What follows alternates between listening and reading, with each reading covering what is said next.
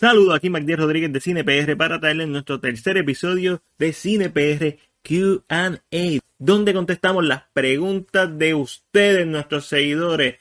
Esta vez estoy en solitario, estoy solito porque Ángelo está de viaje, está en unas merecidas vacaciones, pero eso no importa porque seguimos haciendo la sección. Comenzamos con Dave.brevan que nos pregunta, ¿tienen algún plan para el próximo año? ¿Dónde se visualizan? Sí, muchos planes para el año que viene.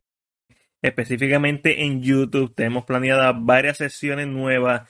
Eh, alguna es posible que empiece antes del tiempo, la queríamos empezar para el año que viene, pero con la película de Joker, pues quizás se... vamos a tener que adelantarla. También nos visualizamos con 10.000 seguidores en Instagram. Para que no sepan, nuestro Instagram básicamente lo empezamos a trabajar el año pasado.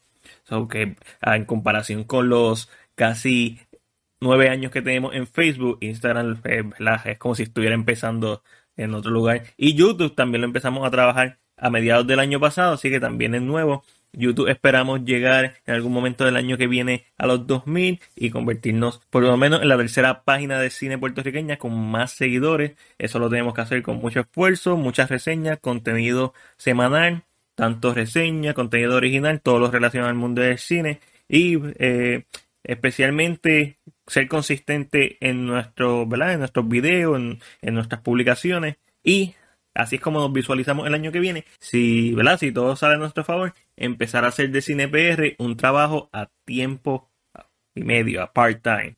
La gente del Dogout, síganlo, tienen, eh, sigan a Bates de Vibranio, Luismi, eh, tiene su podcast que es el Dogout, también lo pueden encontrar en Spotify. Con todo vamos a estar haciendo algo, así que más detalles de esta gente súper cool, súper humilde, que hablan como tú y como yo, a calzón quitado. Nos pregunta, Kevin Feige abandonará el NCU para enfocarse en el SWCU. Para el que no sepa, Kevin Feige, ¿verdad? Que es la mente maestra detrás de Marvel Studios, va a hacer unos trabajos eh, con Lucasfilm para traernos una película de Star Wars, al menos eso es lo que se dice a la fecha. Y cuando, cuando el Dogon nos dice SWCU, pues se refiere a Star Wars Cinematic Universe. Y pues, aparentemente la gente de Star Wars necesita ayuda, así que trajeron al caballo Kevin Feige. Sigue, sí, posiblemente. Luis Jorge Santiago nos pregunta, ¿qué tal lo nuevo de Terminator Dark Fate? Yo soy un super sugar de Terminator. Eh, a mí me encantan todas las películas, aunque sean leña, porque me gusta la mitología. Rise of the Machine nunca me gustó mucho, pero obviamente The Terminator, Judgment Day me gustó un montón. A mí me gusta Salvation, yo no sé cuál es la crítica que tienen con el filme. No es el mejor, pero tampoco es una blasfemia. Entonces Genesis, eh, Genesis pudo ser mejor, pero no me hubiera gustado ver La, una continuación. Pero no tengo ningún problema con que traigan Dark Fate, otra vez a Linda Hamilton, Arnold, un nuevo, una nueva Skynet que es Legion, que ya no existe Skynet porque esta es una secuela directa de Judgment Day y en efecto, lograron vencer a Skynet, pero no cambiar el futuro. La quiero ver, es una de mis películas más anticipadas del año, aunque sea una leña, es igual que con Predator. Yo soy súper fanático de Predator, de Alien, de Terminator, porque son películas que me crié con ellas, viéndolas. siempre que tienen algo, las voy a apoyar. Y si tengo que decir que es una leña, lo voy a decir también. Entonces, José Cruz nos pregunta, ¿cuál ha sido una película o escena que te haya marcado la vida de manera buena o mala? Ah, interesante esa pregunta, José. Que me haya marcado la vida. Bueno, en Good Will Hunting hay una parte bien bien brutal que es cuando hay varias partes, pero cuando ellos se sientan, están afuera teniendo una sección y el personaje de Robin Williams le está explicando, le está diciendo como que tú eres bien inteligente, pero tú no sabes qué es el amor y básicamente revela su backstory. Esa parte es como que, wow.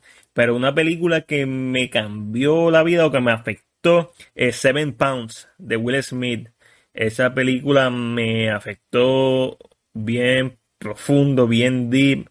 Una película sobre una persona básicamente, ¿verdad? Que ya lo perdió todo en su vida o al menos lo que lo más que le importaba y lo que tiene le da lo mismo así que está básicamente en una misión de buscar personas que, que merezcan otra oportunidad de vida para él dársela Y pues, no voy a decir más nada para el que no lo haya visto. Me parece que es una de las películas más infravaloradas de Will Smith.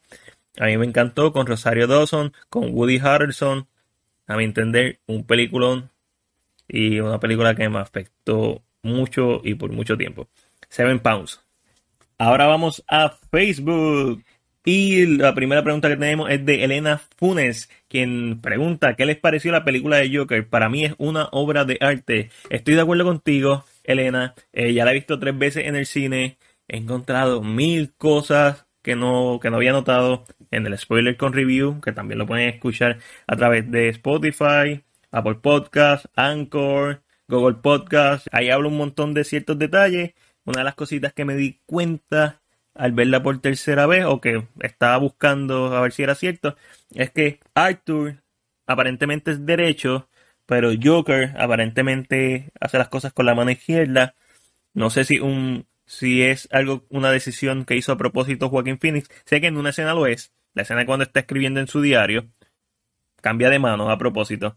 So, es bien cool ver eso, esa, ese detalle tan profundo. Porque este es el tipo de película que me encanta porque te da, te deja muchas cosas a la imaginación. La historia básicamente se cierra, pero cuando te pones a pensar en ella, so, una película que me encanta, está a punto.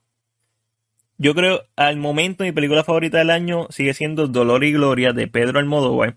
Pero creo que cuando se está acabando el año y tenga que hacer mi lista de mejores 10 filmes del 2019, creo que Joker va a estar número uno. ¿Por qué? Porque aunque Dolor y Gloria me habló y me impactó de una forma, lo mismo hizo el Joker y el hecho de que ya la haya visto tres veces en el cine habla más que cualquier, ¿verdad? Que cualquier gusto. O sea, tus actos hablan más de tus gustos que cualquier cosa que salga de mi boca. Así que, sí, me encantó la película. Joaquín Jesús Prado Cana pregunta en relación a la declaración que hizo Martin Scorsese sobre las películas de Marvel que hizo hace unos días atrás, ¿cuál, ha sido tu reacción en base a esas declaraciones? Joaquín, Martin Scorsese es una de las pocas personas del mundo que puede decir lo que quiera del cine y nadie le debería pelear. Él es un maestro de maestros.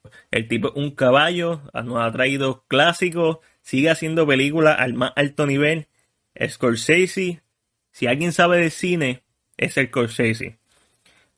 Entiendo, y nuevamente, yo no voy a decir que Scorsese está mal, porque no creo que lo esté. Pero, a la misma vez, su comentario se basa en las películas que él ha visto. Y depende de qué película vio, de Marvel, pues es verdad, puede ser que no sea cine, que puede ser una película comercial más espectáculo o más entretenimiento que cine, que el arte de hacer cine, de contar una historia humana, es lo, que él se refiere, de traernos una experiencia audiovisual, una narrativa y no simplemente entretenimiento, que es la mayoría de lo que vemos hoy en día. Y siguiendo con el Joker, Joker es cine.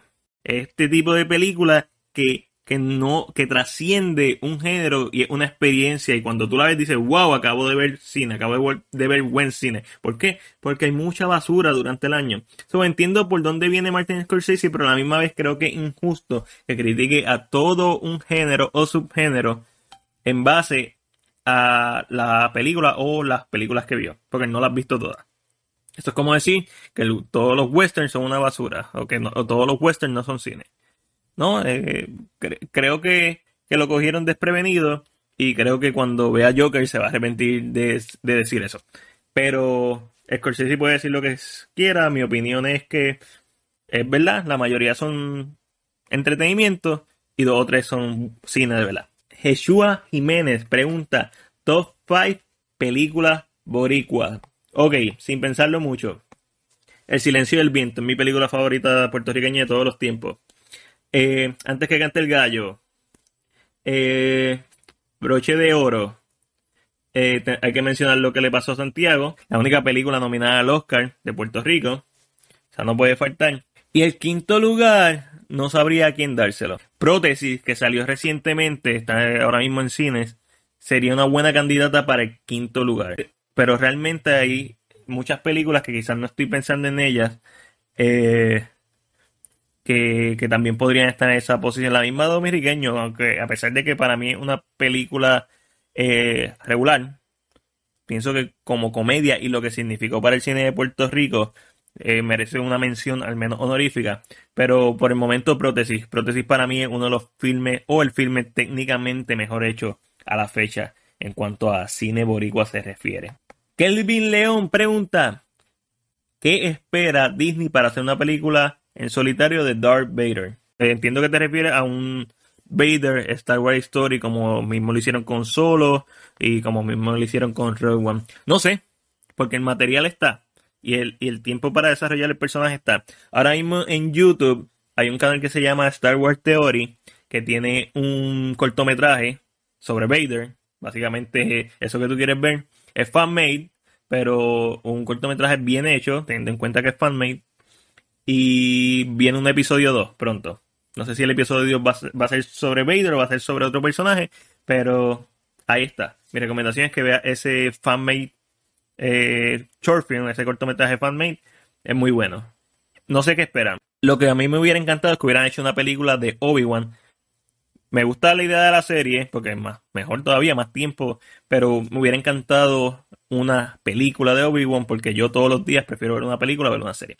Pero ese soy yo. No sé qué esperan, lo debieron hacer después de Rogue One, inmediatamente, pero se amantequillaron cuando vieron que solo no les funcionó. Y solo no es una mala película. Para nada, para mí solo es la mejor versión posible de, de una historia de Han Solo que podían hacer que no fuera con Harrison Ford.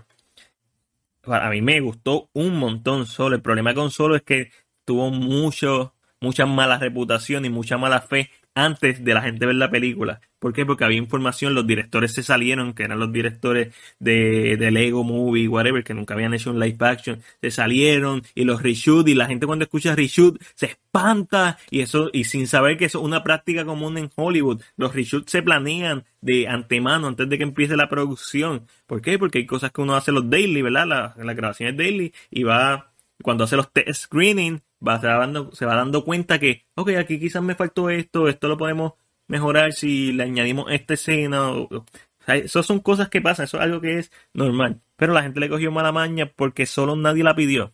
La gente lo que quería ver era Obi-Wan. Y yo te aseguro que si hubieran hecho Rogue One, una película de Obi-Wan, y después la película de Solo, exactamente la misma película que vimos, solo hubiera sido un éxito.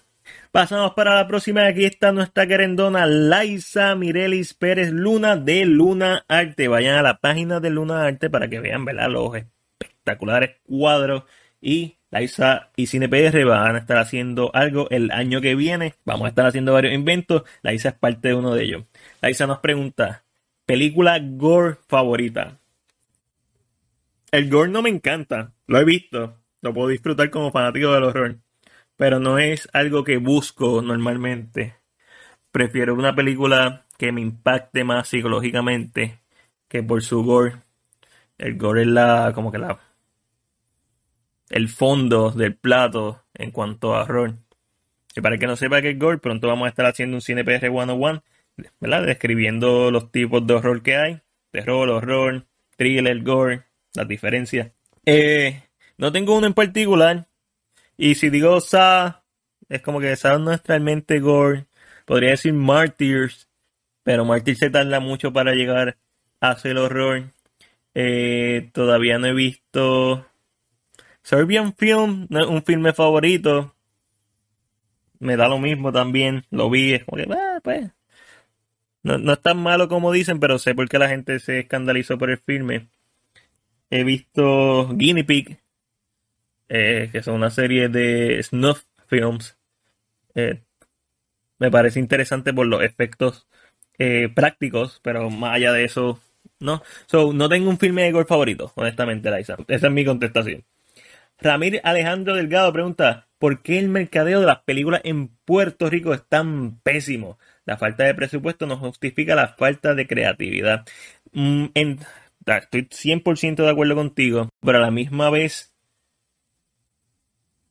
es complicado, porque tienes que tener los, contactos y tienes que tener los canales y tienes que tener las personas, tienes que tener para. Aquí en esta vida muchas de las cosas, nos guste o no, funcionan con pala. Y nosotros lo hemos sabido porque nos ha costado llegar a donde estamos. Y si no fueran por usted, nuestros casi un millón de seguidores, créanme que nadie nos haría caso. Pero, dicho eso, muchas veces es porque el dinero de, de marketing o no se saca de antemano, solamente se saca la producción sin saber lo importante que es un buen marketing. Eh, y dos, porque incluso cuando se tiene ese dinero de marketing, se pone en los, los lugares inadecuados. Entiéndase, páginas que no son necesariamente de cine. Se invita a gente que, que no necesariamente va a atraer a tu público. Quizás eh, influencers, y esto no es nada en contra de los influencers, porque hay influencers que sí te van a atraer público, pero hay influencers que no te van a atraer público. Entonces se, se despilfarra dinero pensando en que porque tiene muchos likes o porque tiene muchos followers, es nuestro público. CinePR es el público que ve cine. o, otras páginas de cine, hay un montón en Puerto Rico, pero obviamente estoy hablando de nosotros. Nosotros seríamos una buena herramienta para mercadear. Y se ha hecho. Hay películas que nos han contactado, directores o productores, para darle promoción a la película y lo hemos hecho. Eh, y que tengan en cuenta, promoción a una película no significa regalar una nota o una reseña. Si la película es una leña, la vamos a pasar por la piedra. Si la película tiene falla, no tiene ni un minuto de break. Pero antes de que salga el filme, si lo podemos ayudar, aquí estamos. Pero muchas veces porque o no se planea el presupuesto de marketing de antemano y lo ponen todo en la producción, o porque cuando sí hay presupuesto, ya sea poco o mucho, lo ponen en los lugares inadecuados.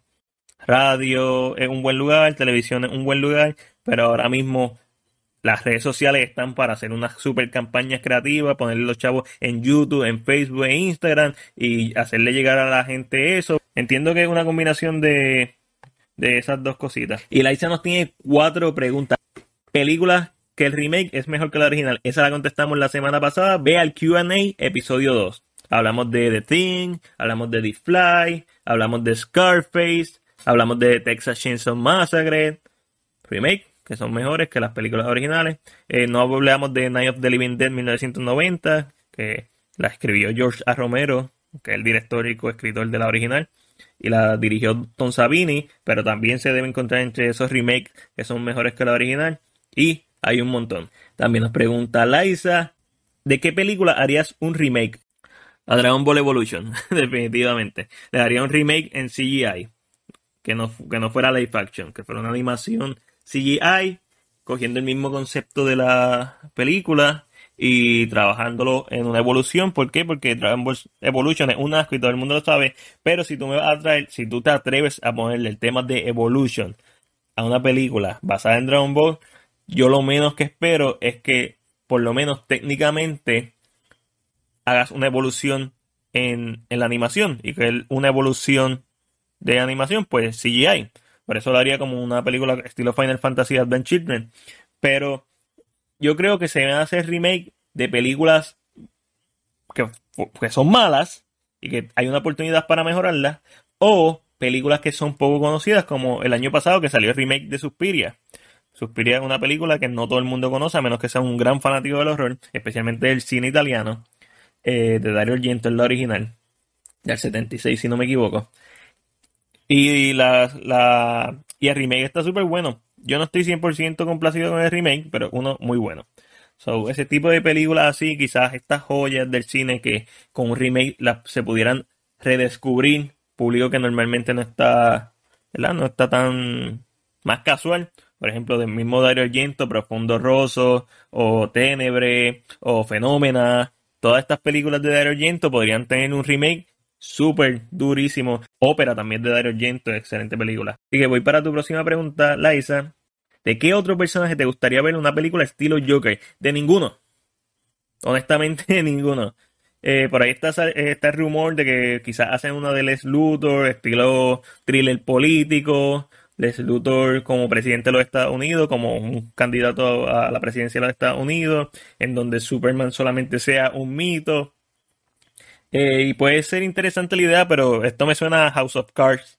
Y es cool porque Kevin Spacey hizo de Les Luthor en Superman Returns. So, eh, veo una conexión ahí. Pero, honestamente, ninguno. No creo que haya un personaje más interesante que el Joker para hacer una película de este estilo. Yo prefiero que no hagan más nada. hasta cierto punto prefiero que hagan una secuela de Joker, que no la deben hacer. Cuando digo prefiero, no es que estoy loco por verla. Estoy loco por ver a Joaquín Phoenix haciendo el personaje, pero la misma vez no quiero que toquen la película. Y si hicieran una secuela de Joker, estos son los parámetros que debería cubrir. Uno, no debe responder la pregunta de todo lo que vimos en la primera pasó o no pasó. Lo debes dejar ambiguo. No debe, no debe contestar esa pregunta. Eso es uno. ¿Por qué? Porque entonces le restaría de manera retrospectiva a la primera película y eso no queremos que pase. ¿Verdad? Dos, se debería desarrollar en Arkham, eh, quizás desarrollada en los 90, y debería tener influencia de One Flew Over the Cuckoo's Nest de 1975 con Jack Nicholson. También me gustaría que cogieran influencia en una secuela de Chinatown y de Godfather Parte 2. Creo que hay posibilidades de, de más historias con el Joker de Joaquín Phoenix, pero a la misma vez, mm, tú sabes, la película es tan perfecta como es y tan bien hecha que uno no quiere que, que toquen mucho eso para que no se dañe. Pero, por otra parte, la realidad es que si hacen una secuela y la secuela es una basura, eso no les resta mérito a la primera. Se les resta mérito si te empiezas a meter narrativamente con lo que pasó en la primera. Por eso mi primer mi primera regla sería que no se debe tocar nada de lo que pasó en el primer filme. Se debe asumir, si hace una segunda, debemos los cineastas saben que nosotros vimos la primera y no deben responder ninguna pregunta que, ¿verdad? que se quedaron abiertas en el primer filme. Y por último, Liza nos pregunta, ¿crees que el Joker abrió una nueva puerta para las películas de superhéroes? Sí, para mí Joker es un game changer, es una película que puso la barra a un nivel bien alto, un nivel que no veíamos eh, desde Watchmen o desde The Dark Knight. Es sin lugar a duda la mejor película basada en un personaje de cómics de este año. Y eso es mucho decir cuando es el mismo año de Avengers Endgame. So, entiendo que sí, que va a cambiar el género, entiendo que va a inspirar a las películas, no necesariamente las que ya están hechas que van a salir el año que viene, pero a próximas películas del 2021 en adelante a, ir un poquito más arriba, especialmente lo que se refiere con DC y con todo lo que no sea eh, Marvel, porque Marvel ya tiene su, su fórmula cuadra 20% acción, 30% risa, 50% historia simple, desarrollo de personajes, yara, yara, yara. ellos ya tienen su fórmula cuadrada Marvel, pero DC todavía está descubriendo qué debe hacer. Y ahora mismo tiene corriendo el DCU, la película standalone de Joker, que probablemente van a traer más películas como la del Lex Luthor que menciona que está rumor, o cosas parecidas. A lo mejor una de, de Deathstroke estaría cool en ese estilo. Este, pero, ah, y, van a tener el reboot de Batman con Robert Pattinson, que básicamente son tres universos diferentes corriendo a la misma vez. Eso va a estar chévere. Pero sí, creo que con esto hagamos esta sección de CinePR QA.